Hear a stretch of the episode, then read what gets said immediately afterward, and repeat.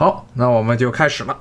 今天来讲讲美国的医疗体制、医疗体系，这是一个非常大的话题。凡是来美国生活过的人，可能都有一个印象，就美国这医疗啊，特别的痛苦。有钱，医疗都无所谓了，你就会觉得这里是个天堂。但是呢，但凡你是一个工薪阶层、穷人，或者甚至是不是那么暴富的阶层，不是那个所谓美国收入百分之一的这个阶层，那么医疗永远都是一个逃避不了的非常头疼的话题。原因是什么？就是一个字儿——贵，贵的离谱。贵是体现在哪几个方面呢？首先就是医院收费非常的猛。举个例子，比如说像新冠肺炎，你要去检测。美国政府在全国各地有指定的所谓免费检测点，但是呢，并不是说所有的地方都能提供免费的新冠肺炎的病毒检测。如果呢，你这附近没有，有些人觉得离得太远，他不愿意去的话，就得去私人诊所。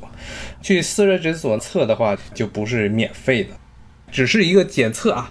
那么，如果你去私人诊所检测，它那个费用是多少钱呢？差不多从两百美元到四千美元之间。一个非常非常昂贵的这么一个价格，而且再加上如果真的是得了肺炎，真的要去住院，那个价格就是天价了。尤其是在美国医院，你要去医院，不是只是去看大夫，而是检测一些，比如血液呀、什么样本啊，包括做一个 CT 啊，价格都非常的瘆得慌。比如说像 CT 的价格，美国是差不多九百美元一次，平均价格。一定要强调一下，这边没有一个市场指定价。你说这些医疗服务啊，你每个医院、每一个诊所，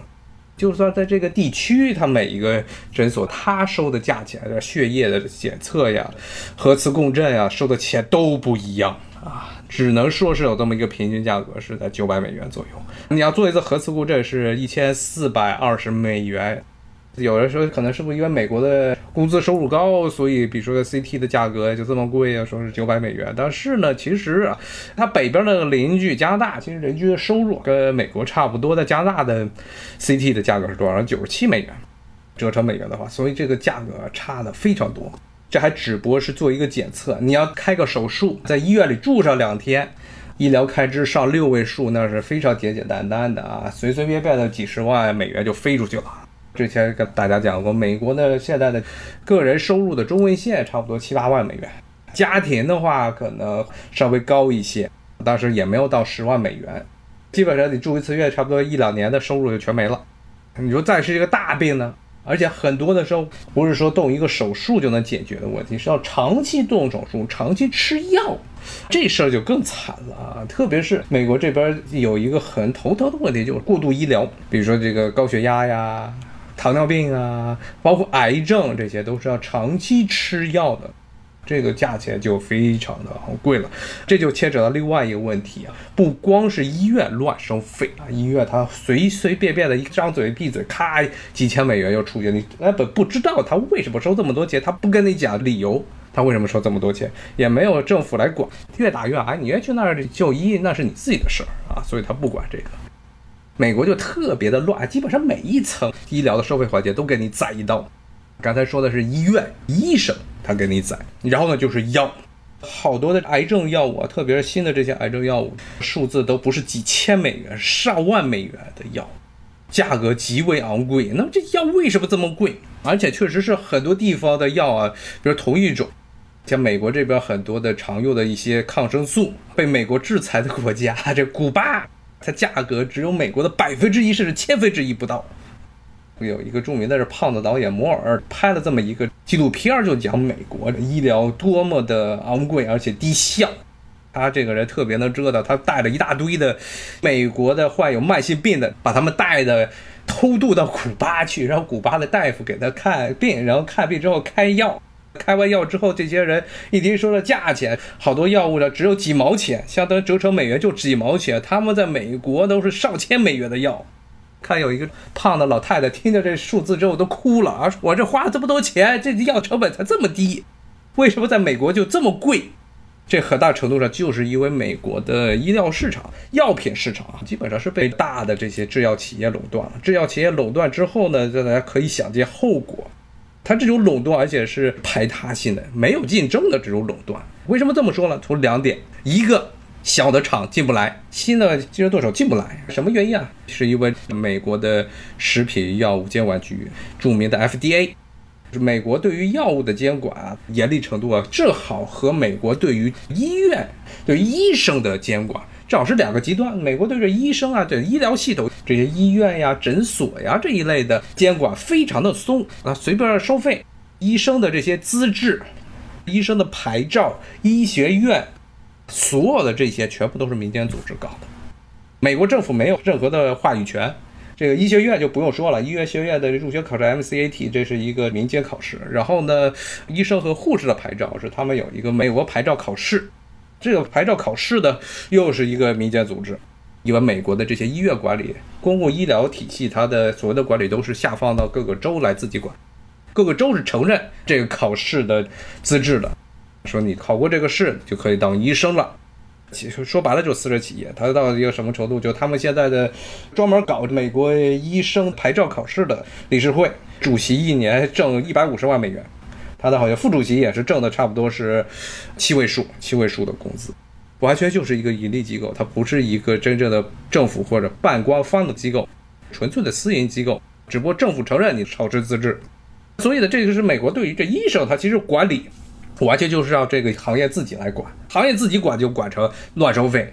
给你随随便便的弄一点什么服务就给你收几百块钱、上千块钱、上万块钱、十万块钱的费用。然后药物药品的管理又是另外一个极端，就美国对于药品的研发监察力度非常的严，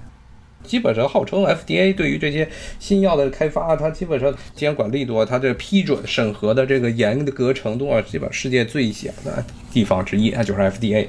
那这 FDA 最早它是搞什么？是因为美国二十世纪初当时闹天花的时候，中部地区有个地方搞牛痘，牛痘疫苗，搞牛痘疫苗，结果这个牛痘疫苗当时制作这牛痘疫苗的时候，结果用的些牛得了肺结核了。结果呢，弄出来的这些天花的疫苗打进去人体，严重的这个副作用，因为它被感染了。所以从那个事件之后，美国就制定了一系列的法律，说要严格控制这些食物还有药品的制造工序，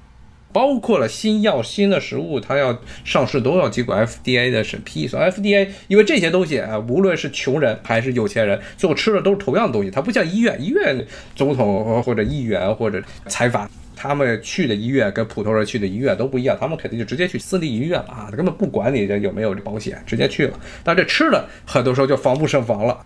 所以卡的特别严，卡的严到一个什么程度呢？就是基本上把那些新兴的药厂企业。包括一些小的生物制药公司都很难以，如果你没有足够的资金，你底盘不够厚，没有人给你砸几亿美元、十亿美元的金额。像他们现在美国基本上开发一个新药的，都是在十亿美元一个 billion 左右，没有这么多的资本在那边砸的话，基本上 FDA 这边是过不了关的啊。我 FDA 它的首先它审批的程序非常的漫长，然后呢它不断的审核你的药物的这些特性，然后要让你做临床。光是做临床这一点花的钱就海了去了啊！以为一个小公司他根本找不到这么多临床的机会，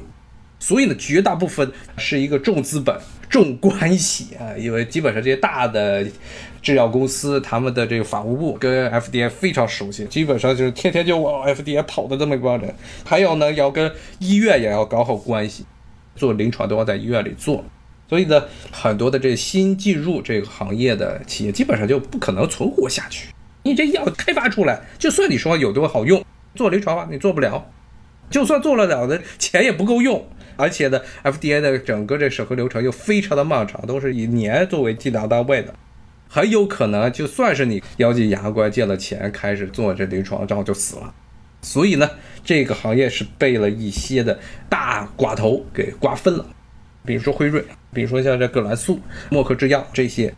因为这个市场中的主要的角色就这么几个，像这些美国最大的五个药厂，基本垄断了美国百分之八十的药品。然后呢，另外一方面，这还不够，不仅是竞争对手少，而且呢，美国政府啊给予了这些药厂非常丰厚的专利，这些所有的新的药物都有专利。像去年炒的一件事儿，印度神药，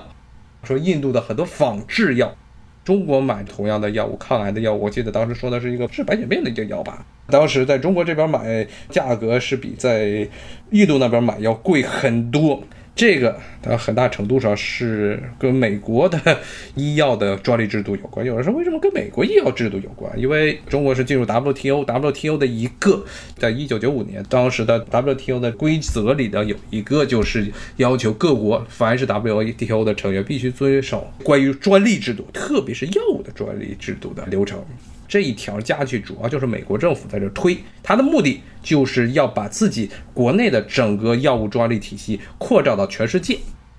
这些药在美国是专利，你各国都必须承认我们美国的专利，不能自己生产自己的仿制药。所以中国当时进入 WTO，为了做一个好学生，把这一条也接受了。所以中国的药厂一直都起不来，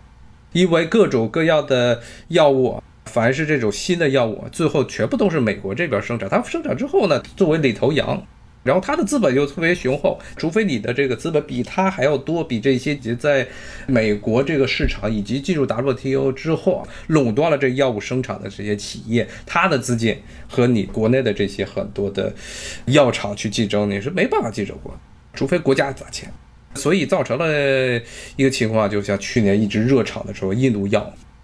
印度为什么不一样？印度在这一点上，它是立法不承认国外的这些医药厂专利，它是有这么一个法律规定。当然了，有这一点是非常有明显的，这违反这个 WTO 的原则。但是呢，现在有几种解释，为什么别的国家，包括这美国这大药厂，一般不对印度开刀？原因其实有这么几点。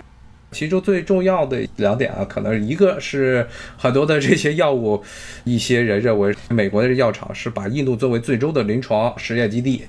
就看这些印度的仿制药，在印度这么庞大的人口，看他们的效果怎么样。还有一个，印度确实对于临床、对于人体试验，它管理要比别的国家要松得多。因为就看他们这次的新冠肺炎疫情，你就知道了。印度是一个很典型的，它不是百分之一了，百分之零点一的这么一小撮的人，真的是把普通的百姓比那些神牛的地位还低，死了无所谓，是这么样一种情况。所以他们整个印度成为了世界上各大药厂的一个做各种人体试验的基地。作为交换条件，才就允许印度这些药厂能生产仿制药。还有一些原因，可能是因为原来印度也是全世界很多的企业、很多的这些高污染的企业啊，它的一个垃圾场。像著名的这博帕尔、博帕尔的毒气事件，包括还有很多类似的事件的，各国都把这些废弃的这些有毒的东西扔到印度去。中国历史上其实也有啊，前几年刚刚进的就把这些电子垃圾全部都禁止再继续回收了。其实这个行业真的是赚了一些十年的钱，牺牲了后面十代人的幸福和十代人的身体健康。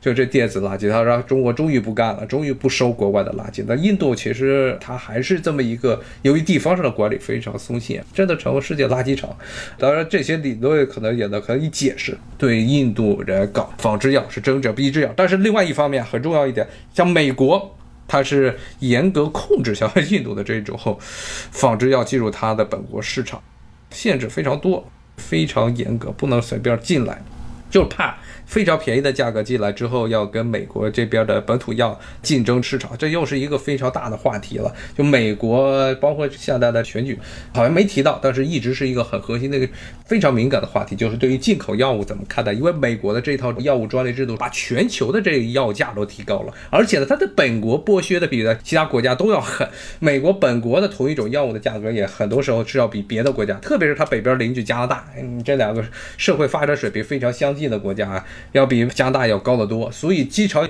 美国有很多的人有这么一种非常强烈的冲动，是要从外国、欧洲、从加拿大把药物带回美国。那现在目前美国对这一方面管控还是比较严，主要就是为了防止动了美国药厂的这些奶酪。这是说了美国的之所以这看病难呀，医疗成本非常高。第二原因是因为这些药药物太贵，随随便便都是几十万美元的药。尤其是治疗癌症的这种急需的救命的药啊，都是非常昂贵。那么呢，普通人你要得一个癌症，那这真的就死了。如果你没有保险，就彻底死了。你要自己得到点积蓄。美国的中产阶级是没有积蓄的，一个月能拿出来几百块钱都已经很不错了。那这种情况下，你得了一场大病，特别是癌症这种非常常见的病，包括心血管疾病，动不动就要开刀，要弄一个起搏器啊，然后要不然是做一个搭桥，做一场手术，基本上就破一次产的这种情况，普通的家庭是根本承受不了的。医院。胡乱收费，药品胡乱收费，那怎么办？那只有一个办法，上保险。好，今天就跟大家讲到这儿啊，咱们下回再见，拜拜。